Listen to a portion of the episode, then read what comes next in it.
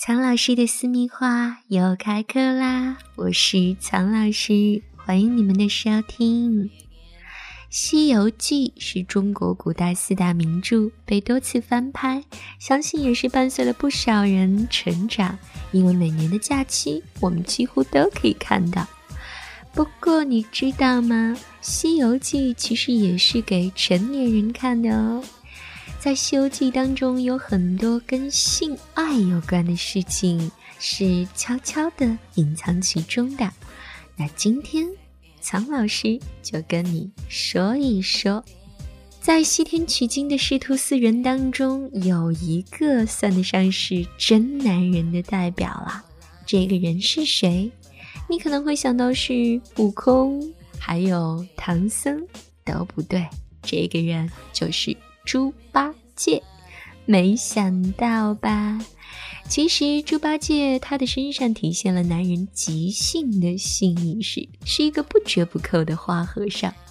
在他色眯眯的眼神当中，我们可没有看到他被贬人间之后的任何悔过。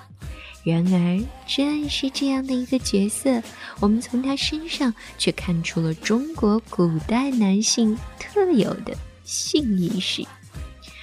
有一个桥段啊，是《西游记》第七十二回当中，二师兄对着水中的女妖说：“哎呀，女菩萨在这洗澡啊，也带着我洗洗如何？”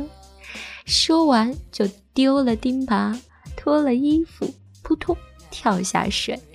那女妖啊，见状就上前打他，可是他不知道八戒的水性很好，到水里一变。变成了一个鲶鱼精。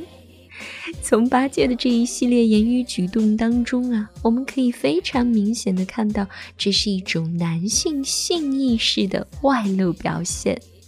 在他的眼里，女性的阴柔妩媚是一种极大的诱惑，而随着这种诱惑。二师兄的那些等不及的行为，恰恰是刻画了社会当中男人在性事方面急于步入正题的急色性意识。再来说说女性性意识的外露，没错，在《西游记》当中也有这样的桥段。比如说刚刚说到的那一部分，水中女妖跟八戒变的鱼精互相追逐的一段描写，也可以认为是女性性意识外露最为明显的一段概述哦。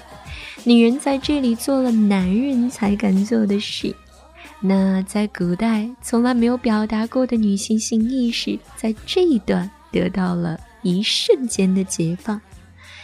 另外，在性爱过程中，女性也是可以主动的。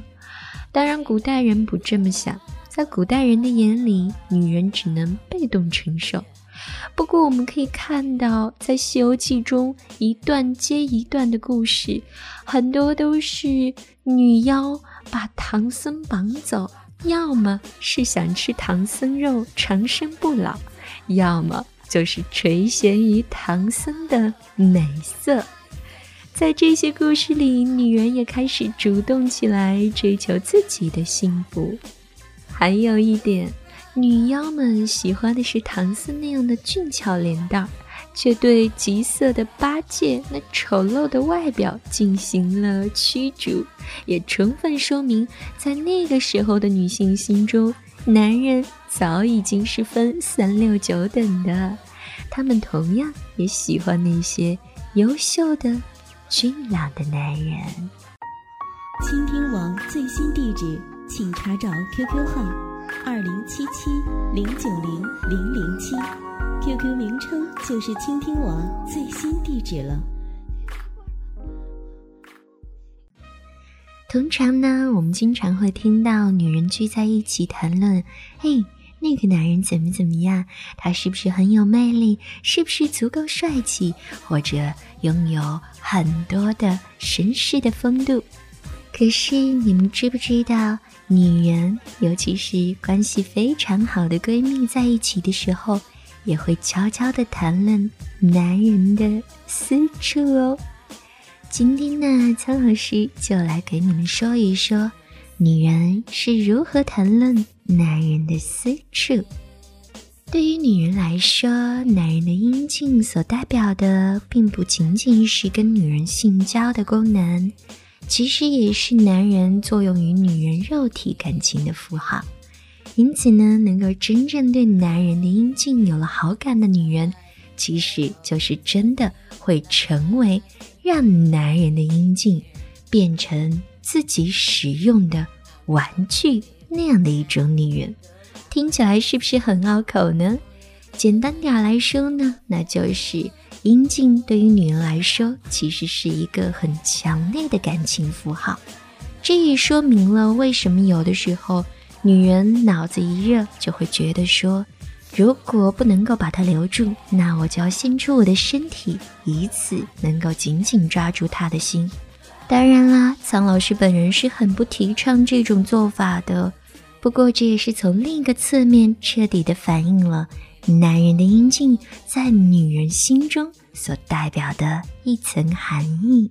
另外呢，有很多男人认为，只要是有插入的动作，就全部完成了女人性行为的感受。其实不然，如果经常是这么单纯的以为，并且也是这么简单粗暴的做，很容易就会让女人对自己的阴道失去信心。因此，苍老师也在不断的表示说，在做爱的过程当中，男人要更多的温柔和细致的观察，来体贴女人的感受。只有当你这么做了，那么你的阴茎、你的阳具，在女人的心中又会更加的升华，它的含义也会随之加深，不仅仅是一种感情的符号，而是变成了一种上天的恩赐。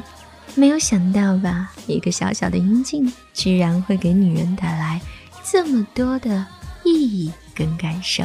所以这也是我一直在说的，不要以为爱爱是一个很简单的过程，其实它所包含的内容还有意义是特别重大的。说完了感情符号和上天的恩赐，再来说最后一点。我们都知道，女人其实是感性的动物。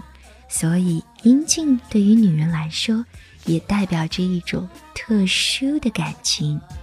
那当一个女人在抚弄男人的阴茎的时候呢，其实她所传达的感情，并不仅仅是只有爱这么简单，其中所包含的意义非常的复杂。如果我不说，相信很多男人一辈子都不会知道，这其中包含了好奇，包含了占有。还有包含了温柔与暴力，就像是男人在无形当中对于女人会有那样的一种占有欲一样，女人对于男人的阴茎也会有这样的一种占有欲。简单明了点说，女人在某些时刻同样也可以是性的拥有和享用者。所以男人们呢，别再抱着原来的那种老旧的观念。来看待女人以及跟女人做爱这件事情了。现在地球上的主宰已经不再只有你们了。跟着苍老师学做好情人。如果你喜欢我的节目，记得为我点赞。